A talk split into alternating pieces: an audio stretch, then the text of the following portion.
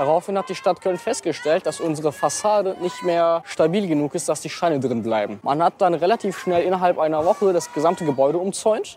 Damals standen die Zäune noch 30 Zentimeter von der Fassade entfernt. Inzwischen sind das an einigen Stellen über zwei Meter, weil die Brocken immer größer werden und immer weiter sich verteilen. Es tut sich nichts seit Jahren. Man verrückt den Zaun nur weiter. Das ist alles, was die Stadt Köln dafür unternimmt, dass wir heil bleiben. Das hat der Schüler Kahn Hierer 2020 einem WDR-Team erzählt, das ihn am Dreikönigsgymnasium in Köln Bilderstöckchen besucht hat. So dramatisch wie in diesem Beispiel sieht's natürlich nicht überall aus. Trotzdem, viele Schulen sind marode. Um sie zu sanieren, fehlt es häufig an Geld, aber nicht nur.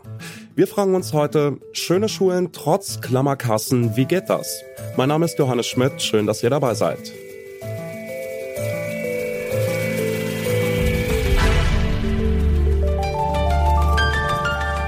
Zurück zum Thema.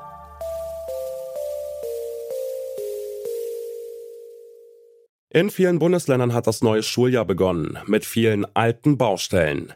Denn neben fehlendem Lehrpersonal sind auch die Schulgebäude ein Problem. Asbest in den Wänden, kaputte Fenster oder bröckelnde Fassaden. Viele Schulen in Deutschland sind so runtergekommen, dass es regelrecht gefährlich wird. Was macht das mit den SchülerInnen? Darüber habe ich mit Leon Schwalbe gesprochen. Er ist der Pressekoordinator der Bundesschülerkonferenz. Ich habe ihn gefragt, wie es sich auf den Schulalltag und das Lernen auswirkt, wenn der Putz von den Wänden rieselt. Es ist ja bewiesen, dass das Lernen nicht nur von der Lehrkraft oder von dem Unterricht in seiner Qualität an sich abhängt, sondern eben auch ganz massiv äh, vom Schulgebäude.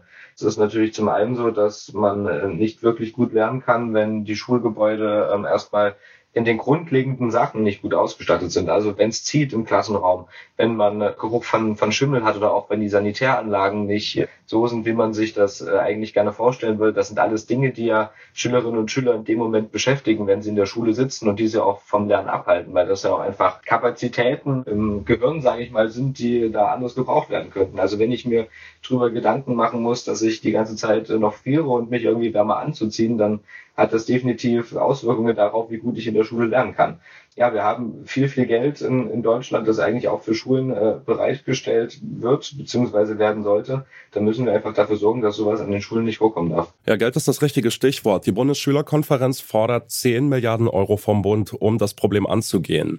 Was muss denn mit dem Geld am dringendsten passieren, damit man zumindest halbwegs vernünftig lernen kann? Ja, wir müssen zum, zum einen diese grundlegenden Dinge, die ich gerade erwähnt habe, ähm, einfach absichern können, dass die Schule ein Gebäude ist und dass man gerne geht, in dem man sich wohlfühlt, in dem man sich nicht darüber Gedanken machen muss, dass man vielleicht mit einer Erkältung am Ende des Tages wieder rausgeht oder sich irgendwelche äh, Krankheiten einfängt, wenn man die Toilette benutzt. Das sind eigentlich alles Dinge, die sollten klar sein.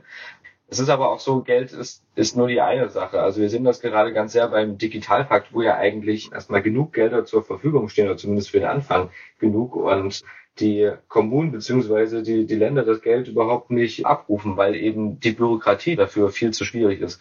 Da haben wir eine Verwaltungsvereinbarung auf Bundesebene, teilweise noch mehr für verschiedene Sofortprogramme und es gibt zu dieser Verwaltungsvereinbarung 16 verschiedene Ausführungen, die im Detail unterschiedlich sind. Das bedeutet, es gibt verschiedene Ansprechpartner, was die Beantragung betrifft. Es gibt verschiedene Fristen. Das heißt, wenn ein Schulleiter meinetwegen in Sachsen die Schule gerade digital saniert hat und er geht jetzt nach Bayern an eine Schule, dann hätte der vielleicht äh, Pech, weil die Frist in Bayern schon abgelaufen ist, um das Geld für den Digitalpakt zu beantragen. Das sind alles solche Dinge, die müssen beachtet werden, wenn Geld für die Schulen in die Hand genommen wird.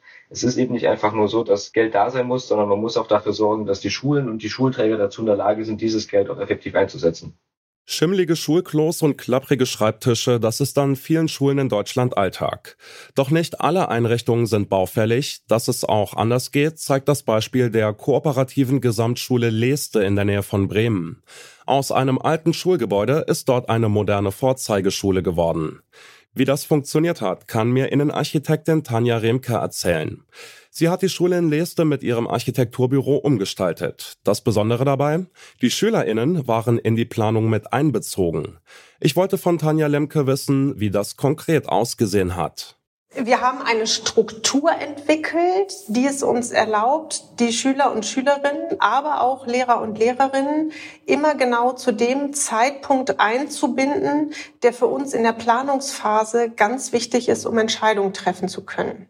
Und es gibt relativ zu Anfang solcher Planungsprozesse eine sogenannte Entwurfsphase wo wir eben die ganzen gestalterischen Entscheidungen festlegen. Und hier haben wir gemeinsam mit den Schülern und Schülerinnen eine Workshop-Struktur durchgeführt. Wir haben also mehrere aufeinanderfolgende Workshops konzeptioniert und haben mit einer Gruppe von ungefähr 30 Schülern und Schülerinnen aus allen Jahrgangsstufen und auch aus allen Schulzweigen gearbeitet und haben die Bereiche mit ihnen gemeinsam entworfen, die für sie relevant sind. Und das sind in diesem Fall eben die Lern- und Aufenthaltsmöbel in diesen Mittelzonen gewesen, die sie einfach jeden Tag auch bespielen, benutzen für den Unterricht und auch für die Freizeit. Ähm, benutzen, so dass wir da gesagt haben, das ist ein Bereich, der ist, das ist ganz, ganz wichtig, dass wir da die Nutzer beteiligen, um genau zu verstehen, was sie an der Stelle tatsächlich brauchen.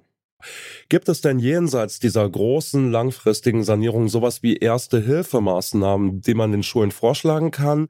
Natürlich gibt es auch Erste-Hilfemaßnahmen.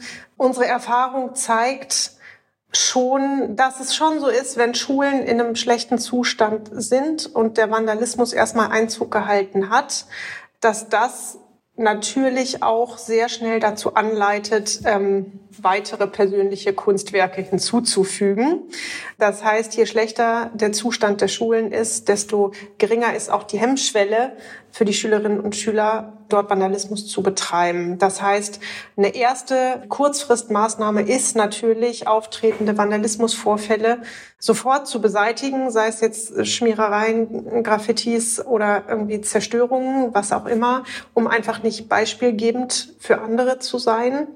Was aber natürlich auch mögliche Themen sind, ähm, auch hier wieder das Stichwort der Partizipation, vielleicht auf kurzem Dienstweg Mini-Projekte mit den Schüler und Schülerinnen, vielleicht auch mit Eltern zu starten, vielleicht sogar auch im Rahmen einer Schul-AG, um gewisse Punkte, die man auch schulseitig lösen kann, besser zu machen. Sei es jetzt irgendwie eine AG, wir verschönern unsere Toiletten, wir verschönern unseren Aufenthaltsbereich, um einfach Zeichen zu setzen und schon mal erste Signale zu senden. Aber grundlegend ist oftmals natürlich eine grundlegende Sanierung notwendig.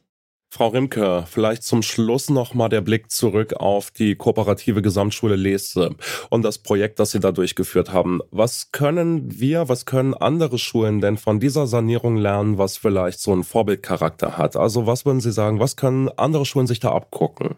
Also ich glaube, der wichtigste Punkt ist Mut haben und zuversichtlich sein, dass Dinge, von denen man eigentlich glaubt, dass sie nicht klappen, dass sie klappen können. Also das ist das Stichwort Bauen im Bestand. Oftmals besteht die Sorge, dass bestehende Schulgebäude nicht fit gemacht werden können für die Zukunft. Und hier möchten wir diese Schule auch als Beispiel senden, dass es mit guten Konzepten sehr wohl geht. Der Sommer ist vorbei und auf viele SchülerInnen in Deutschland warten dieselben tristen, brüchigen Klassenzimmer wie vor den Ferien. Selbst wenn es nicht gleich um Leib und Leben geht, wie bei Asbest oder Schimmel, ist das ein Problem in Sachen Bildungsgerechtigkeit. Der Lernerfolg in der Schule hängt nämlich auch davon ab, ob sich die Lernenden wohlfühlen. Die SchülerInnen müssen deshalb in die Gestaltung ihrer Schulen mit einbezogen werden. Das zeigt etwa das gelungene Beispiel der Gesamtschule Leeste. Doch die Schulen brauchen auch die entsprechenden finanziellen Mittel und sie brauchen eine schlankere Bürokratie, damit Missstände nicht erst nach Jahren behoben werden können. Das war's von uns für heute. An dieser Folge mitgearbeitet haben Lucia Juncker und Lars Fein. Produziert hat sie Andreas Propeller, Chefin vom Dienst war Alea Rentmeister und am Mikro verabschiedet sich Johannes Schmidt. Ciao und bis bald. Zurück zum Thema vom Podcast Radio Detektor FM.